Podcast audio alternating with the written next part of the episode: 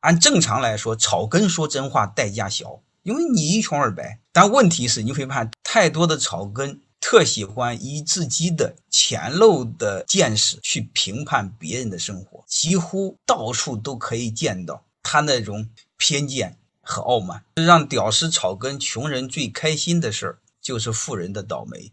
所以一般人是不敢说真话的，一般人也不敢说人话的。那需要胆识，需要智慧，还要维持付出极大的代价。